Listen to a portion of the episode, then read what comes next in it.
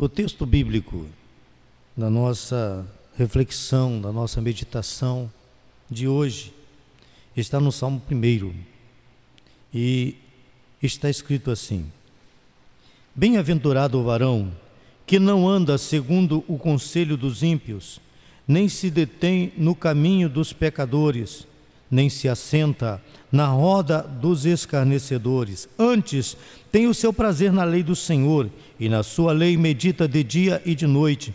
Pois será como uma árvore plantada junto a ribeiro de águas, a qual dá o seu fruto na estação própria, e cujas folhas não caem, e tudo quanto fizer prosperará. Não são assim os ímpios, mas são como a moinha que o vento espalha, pelo que os ímpios não subsistirão no juízo nem os pecadores na congregação do justo, porque o Senhor conhece o caminho do justo, mas o caminho dos ímpios perecerá.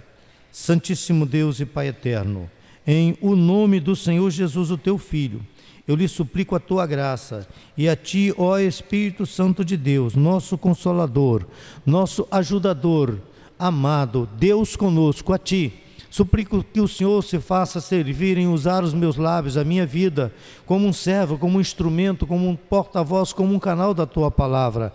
Pois hoje, ó Deus, estaremos refletindo sobre integridade e nós te pedimos, ó amado Espírito Santo de Deus, que o Senhor não somente use os nossos lábios, mas também abençoe os corações, as mentes, o entendimento, para que nós entendamos a tua palavra e possamos acolhê-la em nossos corações e vivê-la nos nossos dias a dias. E isso seja, Senhor, para a glória do teu nome, para a glória de Deus Pai, em o nome de Jesus. Amém.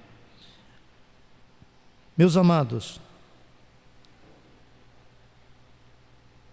a pergunta que se faz é: quando você erra, quando você comete um erro, qual é a sua atitude? Qual é a minha atitude quando nós erramos? Porque quando se fala em pecado, em santidade, em integridade, é bem oportuno lembrar uma coisa que Pedro disse em uma de suas epístolas que o homem que disser que não peca, mente, porque todos nós pecamos.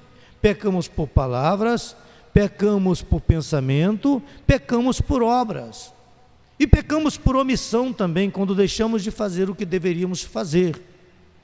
E quando nós apontamos um dedo para o nosso semelhante, preste bem atenção Três dedos apontam para mim. E um terceiro, por incrível que pareça, quando você tenta esticar, esticar ele, ele aponta para cima. A tua mão está te dizendo: aquele está em pecado. Como está você? Aquele que te vê, vê aquele que está em pecado e vê você também. Então, amados, nós precisamos mais do que nunca refletir sobre a vida do cristão, sobre a vida que temos vivido, porque caminhamos na casa do Senhor e a palavra do Senhor nos diz: misericórdia quero e não sacrifício.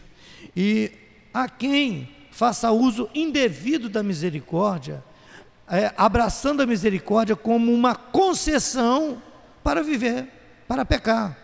Misericórdia não é concessão para pecar, Misericórdia é o amor de Deus manifesto, mãos do Senhor estendida, dizendo: Eu te compreendo, eu te amo, eu te perdoo, eu te ajudo. Vamos acertar isto? Então, quando nós pecamos, quando nós fazemos alguma coisa errada, aquele que tem a Deus, aquele que tem o Espírito Santo de Deus e que vive uma vida íntegra, uma vida sincera diante do Senhor, ele mais do que nunca busca corrigir o erro cometido. Por isso, o Senhor Deus nos diz o seguinte: se chegar diante do altar com a tua oferta e ali você se lembrar que tem um irmão, uma questão qualquer com o irmão, deixa a tua oferta e vai consertar depressa com teu irmão, antes que ele te leve a juízo. Quantas coisas podem e poderiam ser resolvidas com um simples me perdoa, foi mal, não devia ter feito, é, não sei onde eu estava com a cabeça, pronto. Quantas tempestades, quantas guerras, quantos conflitos poderiam ser resolvidos com um simples pedido, simples pedido de perdão, me perdoa. Meus amados, é, a integridade tem a ver com sinceridade. Agora, nós precisamos, é, é, é oportuno nós refletirmos sobre a origem da palavra sinceridade. Vem do latim sincera, que é sem, se traduzido for, é sem cera. Pois quando se faziam as, as obras de artes, e até hoje, quando ainda já não se usa tanto mais porque existem matérias-primas mais eficazes, mas se utilizava muito naquele tempo a cera para cobrir defeitos da, do, do, do, do, artesanato, da obra operada na madeira. Então, se cobria com cera. Então, quando alguém queria adquirir uma obra, logo perguntava: Ó, sem cera, por favor. Por que a cera? Porque a cera com o tempo, com o calor, ela derrete, ela deforma, ela, ela não preserva, ela não permanece ali. Se vier um calor muito intenso, ela derrete e causa um dano à obra adquirida. A nossa vida não é diferente. Se não houver sinceridade, ou, se, ou seja, não houver ausência de cera, a nossa vida, cedo ou tarde, nós acabamos tropeçando em coisas que nós mesmos fizemos, em nossas atitudes, em, nossas, em nossa falta de sinceridade, em nossa falta de integridade. Quantas pessoas sofrem por não serem íntegros e não aprenderam ainda o valor da integridade? Quando, eu não sei se ainda passa, mas eu costumava ver, assim, esporadicamente, um programa que tratava de jovens talentos, onde eles ficavam num reality show, é, pessoas que se formando, e uma das coisas que mais eliminava essas pessoas era a falta de integridade. Me lembro que o seu líder, não sei se era o Justo, né? Ele empresário Justo. Qual o nome dele? Roberto Justo. Ele demitiu um dos integrantes daquele reality show por ter não ter sido íntegro por ter mentido para os companheiros e programado algo que não correspondia ao perfil de um homem no qual ele queria investir. Deus quer investir em nós, na sua igreja, na família, mas precisamos mais do que nunca trazer à tona a importância deste valor entre os casais, do, do, pai com os filhos, dos filhos com os pais, sinceridade, integridade, para que os nossos filhos cresçam íntegros e na escola, na sociedade, por onde quer que forem, a integridade seja a marca da sua vida. Hoje aconteceu algo interessante. Eu estava com, liguei para o diretor na, na, na, na calçada, eu ia sair para ir comprar um material, e ele me perguntou: onde você está? Eu disse: estou na calçada do tribunal, saindo para ir comprar um material. Ah, tá. Ali nós tratamos. Quando eu ando assim dez passos, ele veio rindo. Ele estava do outro lado da calçada me vendo. E se eu digo, se eu minto, digo a ele que estava em outro lugar. Ele estava me vendo. Integridade. Integridade. Muitos hoje estão perdendo emprego, perdendo casamento, perdendo filho, perdendo tudo por falta de integridade não se dão conta de que estão sendo filmados, de que estão sendo monitorados. Você está sendo monitorado. O Facebook, o WhatsApp, o Instagram, tudo que você fala, tudo que você faz, está sendo visto por alguém. Nós não nos, no, nos, nos conscientizamos de que o olho do Senhor está como chamas de fogo sobre o seu povo e tudo vê. Foi preciso que o inimigo é, levantasse é, ferramentas, o homem criasse ferramentas para monitoramento, para que as pessoas acordassem e se conscientizassem de que não há nada escondido. Fica escondido por quanto tempo? Por quanto tempo nós vamos enganar? Por quanto tempo alguém engana alguém? Até o tempo que aquilo vem à tona. E cedo ou tarde o engano vem à tona. Bem, é possível ser íntegro? É possível ser honesto? É possível ser sincero? É possível ser verdadeiro? O salmista nos mostra o caminho para vivermos uma vida de integridade. No verso primeiro ele diz o seguinte: Bem-aventurado o homem que não anda segundo o conselho dos ímpios, nem se detém no caminho dos pecadores, nem se assenta na roda dos escarnecedores. Ele faz aqui uma exposição interessante: caminho, conselhos e reunião. O caminho é como eles andam, conselho que eles dizem, e reunião quando eles se ajuntam em grupos para fazer o que não deve fazer para caçoar dos outros, para contar piada, para fazer um monte de coisa.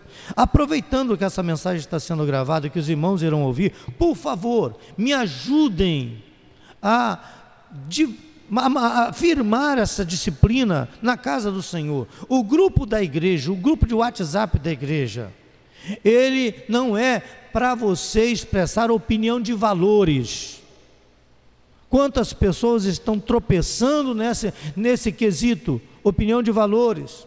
Aparecem situações que criticam autoridades e não se dão conta que as autoridades estão, estão aí de olho. Quantas pessoas perdem oportunidade, perdem o emprego, perdem o trabalho, perdem tanta coisa boa por suas expressões de opinião de valor. Manda no particular, se você quiser mandar no particular, mas para o grupo da igreja, por favor. O grupo da igreja é para nós passarmos mensagens que edificam, que edificam uns aos outros. Na verdade, você não deveria propagar, mensagem nenhuma que não seja para edificar, para fazer o bem. Então, uma das coisas que Deus odeia é o pecado e os padrões do mundo. O que são os padrões do mundo? Padrões de ética, padrões de conduta, padrões, é, é, enfim, de tanta coisa que a gente, a gente fica a observar aquilo tudo e nós, se pararmos, se seguirmos o caminho dos ímpios, ouvirmos os seus conselhos, nos assentarmos às suas rodas, esses valores que eles têm, para eles são valores, eles acabam nos contaminando acaba nos contaminando. Ser íntegro é não permitir que o mundo dite os seus valores, que o mundo determine os seus valores, que o mundo diga para você que você tem que ser assim, que você tem que vestir assim, que você tem que andar assim, porque se você não fizer isso ou aquilo, você está fora dos padrões. Quantas pessoas angustiadas, quantas pessoas deprimidas, quantas pessoas fazendo tratamentos psicológicos por, por, por conta daquilo que os outros dizem. São padrões que o mundo estabelece que não são reais, não, não são compatíveis com a nossa realidade, o nosso cotidiano. E assim, o casal está vivendo muito bem e vai caminhando bem. Mas aí a mulher no trabalho ouve o comentário de um amigo, o rapaz no trabalho ouve uma coisa de um amigo, o outro vem e mostra um videozinho, olha só que bacana esse negócio aqui. A outra, e daqui a pouco volta para casa, infeliz com o casamento, infeliz com a casa, infeliz com os móveis, infeliz com tudo, porque a outra tem isso, o outro tem aquilo e pintam cenários para nós que não são é, compatíveis com a nossa realidade. Quantas pessoas eram felizes em um casebre, eram felizes com, com o que tinham e tornam-se infelizes.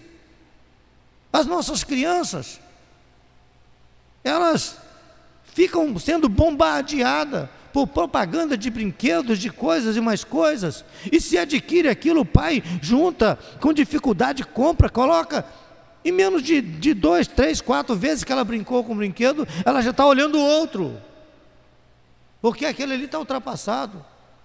No nosso tempo, nós ganhávamos um brinquedinho, a gente dormia abraçado, brincava com ele o ano todo, aquilo ficava numa, numa estante, numa prateleira. É comum encontrar pessoas idosas que ainda têm bonecas do tempo que ela era criança.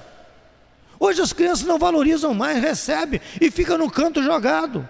E, e junta aquilo na caixa para dar para outro, porque ele já está olhando o outro, e está olhando o outro, é olhando o outro. São padrões que o mundo é, estabelece, cujo propósito é o, o espírito de consumismo. Nós nos tornamos consumidores de padrões, de princípios que deformam, deformam a nossa moralidade, a nossa ética, a nossa maneira de ser. E as pessoas acham isso normal. Bem-aventurado. Por que bem-aventurado? Porque bem-sucedido. Quem seguia por esses padrões, ele acaba vivendo uma vida de insatisfação contínua. Nada satisfaz. Nada, nada satisfaz. Você compra um carro zero quilômetro, aí chega outro colega com um carro, outro modelo, ah, não gostei desse carro, não vou trocar. As pessoas não têm mais, mas aquele carinho, aquele valor pela coisa que ela tem. Ela passa a viver em função do que ela não tem. E assim nós vivemos uma vida conturbada, casamentos conturbados, esposas infelizes, esposos infelizes, filhos infelizes, famílias infelizes, por conta desse espírito consumista, cujo consumo não, não se baseia apenas em, em mercadorias que se vendem nas lojas. Nós estamos consumindo coisas piores do que isso. São valores distorcidos, princípios distorcidos, que não combinam, são incompatíveis com a vida de um servo de Deus que confia no Senhor, que sabe em quem tem crido, em quem tem confiado. Ainda no verso 2, ele diz o seguinte: Antes, antes de andar no caminho do Senhor, do, do, do, ímpio, antes de, de ouvir os conselhos dos ímpios, antes de se assentar à mesa dos escarnecedores, ele tem o seu prazer na lei do Senhor. Pastor, então como é que eu vou viver? Estou no trabalho, na hora do almoço, o pessoal está caçoando, o que, que eu faço? Ué, ali participa ali, mas participa como cristão. O povo precisa olhar para você, você não precisa fazer cara feia, não precisa ofender ninguém, não precisa desfeitear ninguém. Fica ali na sua posição de crente. Em algum momento alguém vai acordar, vai olhar e oh, fulano é crente, é servo de Deus. Alguém vai tentar caçoar, zombar de você. Mantenha a sua postura de servo de Deus, sem se abalar, sem se abater com as brincadeiras. Daqui a pouco em, em, pouco tempo eles estarão entendendo a sua posição e a posição deles estarão te respeitando. Respeito se impõe com uma conduta moral, ética e às vezes com silêncio. É com a vida cristã, com trabalho. Enquanto os outros estão falando, você está trabalhando, produzindo. Eu hoje passei no corredor, tinha um copo no chão. Eu passei pelo copo, andei assim uns 5 metros, a consciência doeu, até porque eu sei que ali tem uma câmera. Eu voltei, peguei o copo, levei e botei no lixo. Você está sendo visto. Se comporte como crente, se comporte como cristão. A gente caçou, a gente brinca, mas até isso eu estou percebendo que não podemos mais fazer porque o mundo jaz no maligno. E à medida que a maldade vai aumentando, passam a cobrar mais de nós. E nós temos a obrigação, sim, a obrigação, sim, de ser diferentes, de mostrar ao mundo que Cristo está em nós. Eu digo para vocês que às vezes até eu, a gente surge uma caçoada, alguém brinca, a gente caçou ali, mas eu me dou conta, epa, não posso, não posso, eu tenho que manter, por quê? Porque eu sou servo do Deus vivo. O mundo está olhando para nós. Bem-aventurado, o quê? Aquele que confia no caminho, no, no caminho dos pecadores, antes tem a sua lei, antes tem o seu prazer na lei do Senhor, e na sua lei medita de dia e de noite. Isto é comprometimento com Deus é estar comprometido com Deus, com a Sua palavra, meditando na Sua palavra, meditando na Sua lei, ouvindo os seus conselhos, procurando entender o que Deus quer, o que Deus gosta. Nós não, não, nós não vivemos para agradar a Deus, mas agradar a Deus é, é, é, uma, é um, te redunda em virtude na sua vida, em graça, em unção, em alegria, porque a palavra do Senhor diz que a alegria do Senhor é a nossa força. Quando ele se alegra, virtude flui, graça, unção, poder flui e tudo fica mais fácil. Ter prazer na lei do Senhor. Quantos têm prazer na lei do Senhor? a gente, irmão, vai, vai se habituando com corre-corre, com o dia a dia, e passamos a nem pegar a Bíblia para ler mais. A Bíblia fica no canto, a gente pega no dia do culto. E não deve ser assim. Não deve ser. Devíamos meditar. Depois que nós passamos a gravar a mensagem, eu vou, quando eu vou de carro para o trabalho, eu vou ouvindo, volto ouvindo, e, e eu paro para refletir naquilo que eu disse e começo a reprocessar tudo isso, como isso tem me feito bem, como tem me feito crescer. Ouvir o, o como está a sua consciência. Você já parou para se ouvir? Como eu estou falando? O que eu estou falando? Como eu estou caminhando? De que forma eu estou respondendo a minha esposa? Com respeito, com carinho? Ou estou sendo grosso? Estou sendo estúpido no trabalho? Estou sendo indelicado com os outros?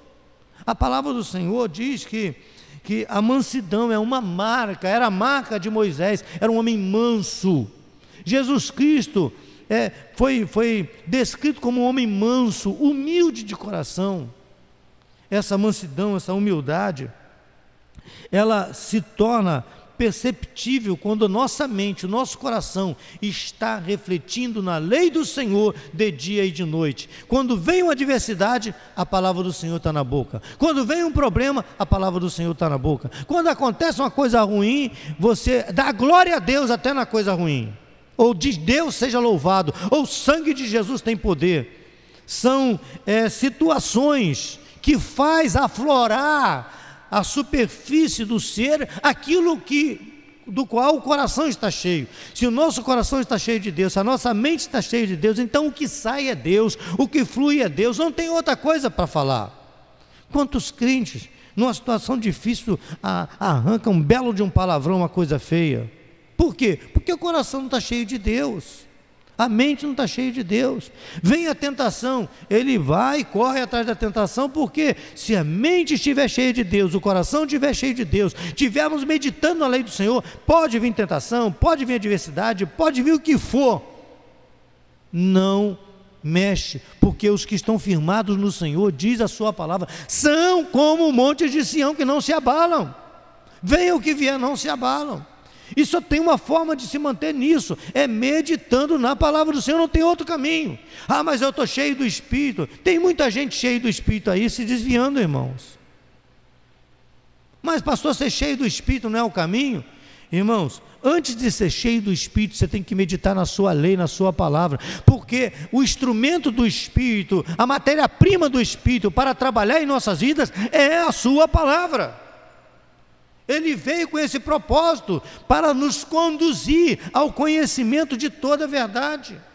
Crente cheio do Espírito, mas sem conhecimento de Deus, sem conhecimento da palavra, sem meditar na palavra, se torna crente fanático, fazendo um monte de besteira por aí.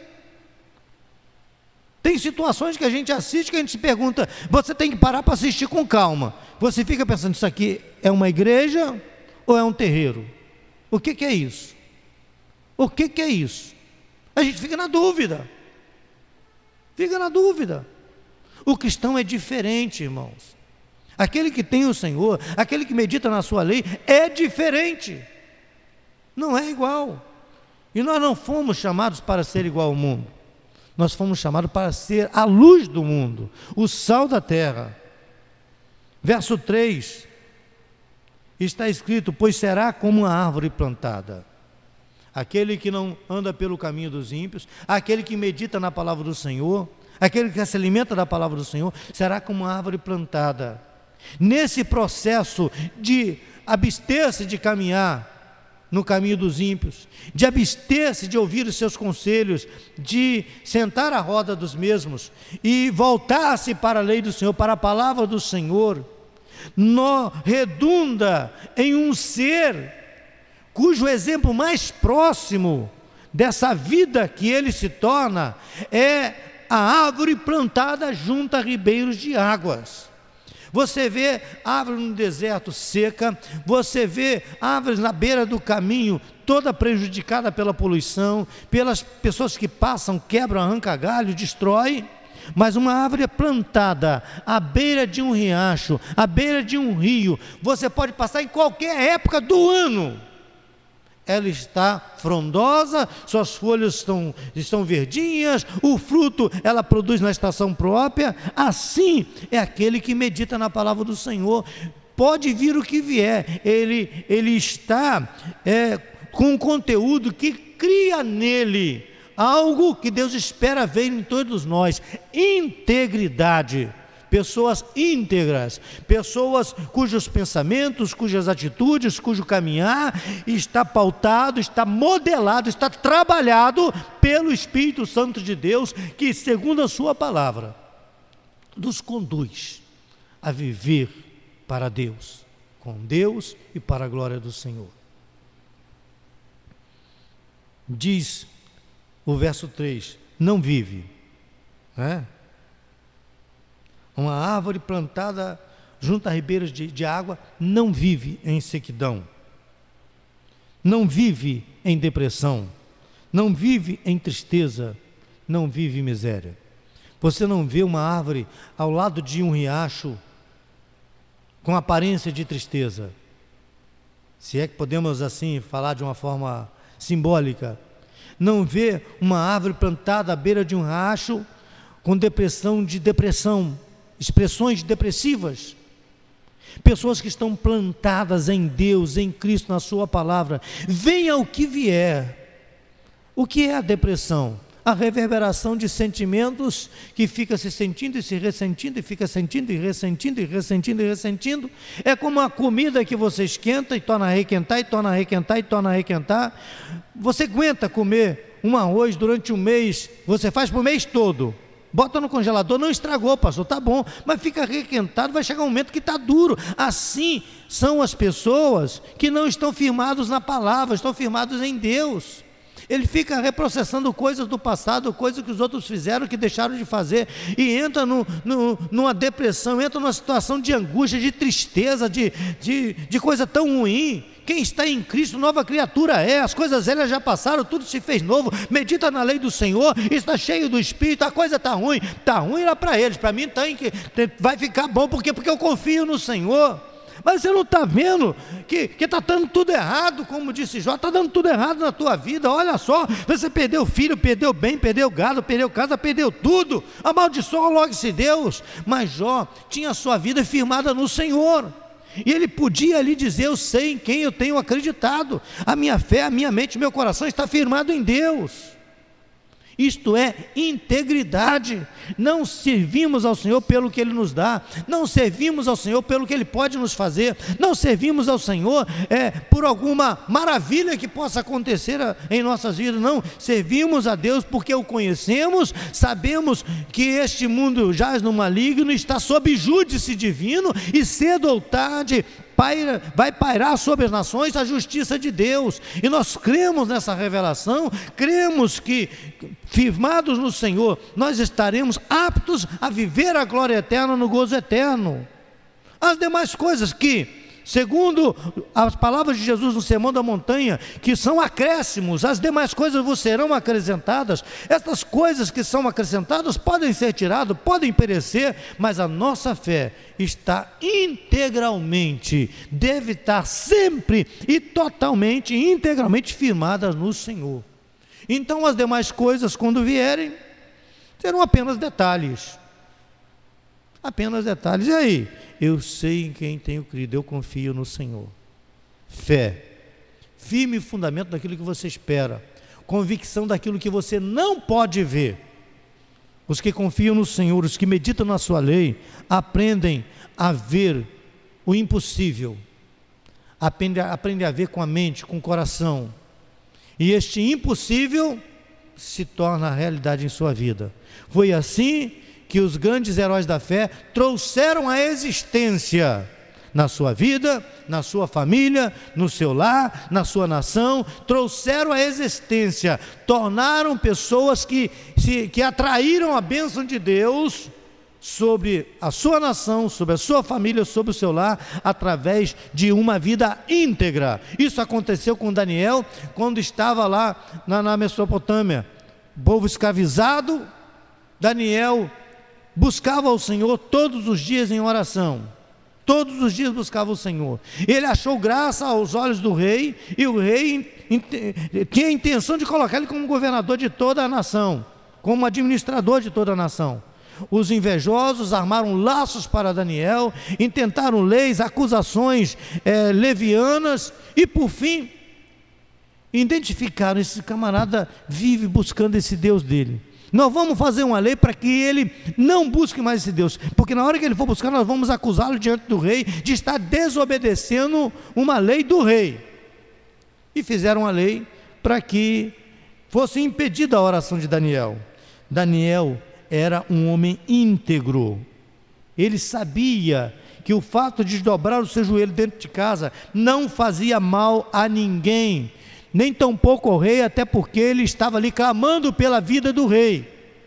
E o que fez Daniel? Continuou orando, continuou na sua integridade, sem se contaminar.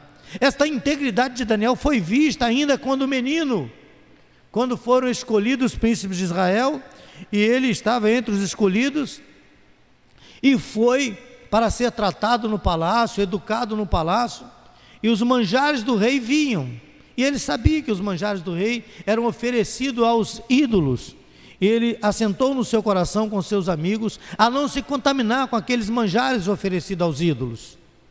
Irmãos, tem crente que come bala de Cosme e Damião, que come coisas oferecidas aos ídolos. Qualquer um que chega com a bandeja oferece, ele aceita. Tem nada a ver, irmão. Com ações de graça, tudo está limpo, está purificado. Não está, não, irmãos.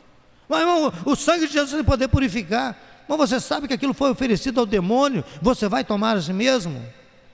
Daniel não se contaminou com as iguarias do rei. Você imagina você num palácio só com coisa boa, deliciosa, ele comendo só legumes, só legumes. Integridade integridade. Chegou no trabalho, todo mundo sai correndo para marcar o cartão de ponto, meia hora, 30 minutos, 40 minutos antes, já está no banheiro se arrumando, deixa todo mundo ir na frente. Quando chega lá fora, vão ter que ficar esperando no ponto de ônibus. Deixa todo mundo na frente. Terminou o teu horário, chega na sala, chefe, estou indo, precisa de mais alguma coisa? Ah, isso é bajulador? Não é não, irmãos. São pessoas conscientes dos seus direitos, dos seus deveres, das suas obrigações e que valoriza o seu trabalho. Estou indo, tudo certo? Então tá bom. Chega cedo, seja o último a sair. Produza. Faça jus ao que você ganha. Isso se chama integridade. Integridade. Integridade com a esposa integridade com o esposo, integridade com os seus filhos. Fazendo isso, nós construiremos uma família melhor, nós edificaremos uma igreja melhor, não melhor do que, do que as outras, mas melhor do que nós mesmos. Hoje, amanhã melhor do que hoje, depois de amanhã melhor ainda, nos aconselhando uns aos outros. Quem já está mais tempo, aconselhe o outro. Viu alguém falando mal do seu irmão, vai tu a ele, conversa com ele, irmão, não é assim que a gente age aqui. Vamos orar por esse irmão aqui, vamos levantar um clamor por ele.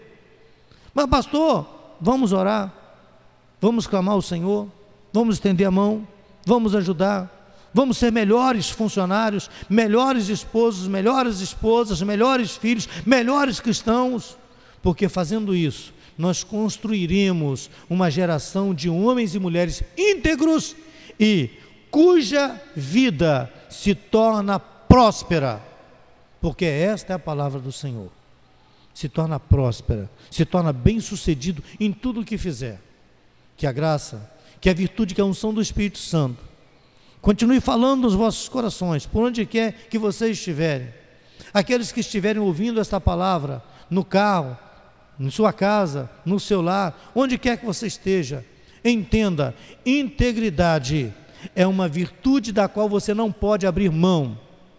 O mundo está à procura de homens e mulheres íntegras, que façam jus a uma promoção, que façam jus a uma vida de realizações, a uma vida é, próspera, abençoada, e Deus, com Sua mão poderosa, manifesta a Sua glória sobre a vida de todos aqueles que confiam na Sua palavra e que buscam viver essa palavra com integridade. Amém? Santíssimo Deus e Pai eterno. Eu te peço, Senhor querido, que o Senhor abençoe a cada um dos teus filhos que aqui estão, aqueles que estarão ouvindo esta palavra em seus, em seus lares, aqueles que estariam, estarão ouvindo a tua palavra na ida de ônibus para, para viajando, para ir para o seu trabalho, retornando do trabalho, ou até mesmo no carro, no som do carro. Pai, que a tua glória venha inundar esses lugares por onde quer que a sua palavra se propagar, que a tua unção, que a tua virtude venha mudar mentes, mudar corações, manifestar a, a glória de forma que a tua igreja cresça com integridade, que as famílias se voltem para os valores cristãos, para os valores morais e éticos, que constroem de fato relacionamentos sólidos, relacionamentos que, que se mantêm e, diante das adversidades, das enfermidades, da luta, do desemprego, das circunstâncias ruins que se abatem no mundo, aqueles que se firmam, que se fortalecem com integridade, com sinceridade, com amor, com misericórdia, com compaixão, com trabalho, essas pessoas tendem a se tornar prósperas, bem-sucedidas e o mundo não, não pode alcançá-las e tampouco atingi-las, porque sobre elas se forma uma redoma de virtude, de unção, de moral, de caráter, de integridade, que cada um, com tudo isso, Pode assim, Senhor, levantar a mão para o céu e dizer: Eu sou mais do que vencedor, porque tua mão poderosa, diz a tua palavra, estão estendidas sobre aqueles que te buscam, sobre aqueles que clamam a ti, sobre aqueles que buscam viver segundo a tua palavra. Nós oramos agradecidos em o nome do Senhor Jesus Cristo. Amém.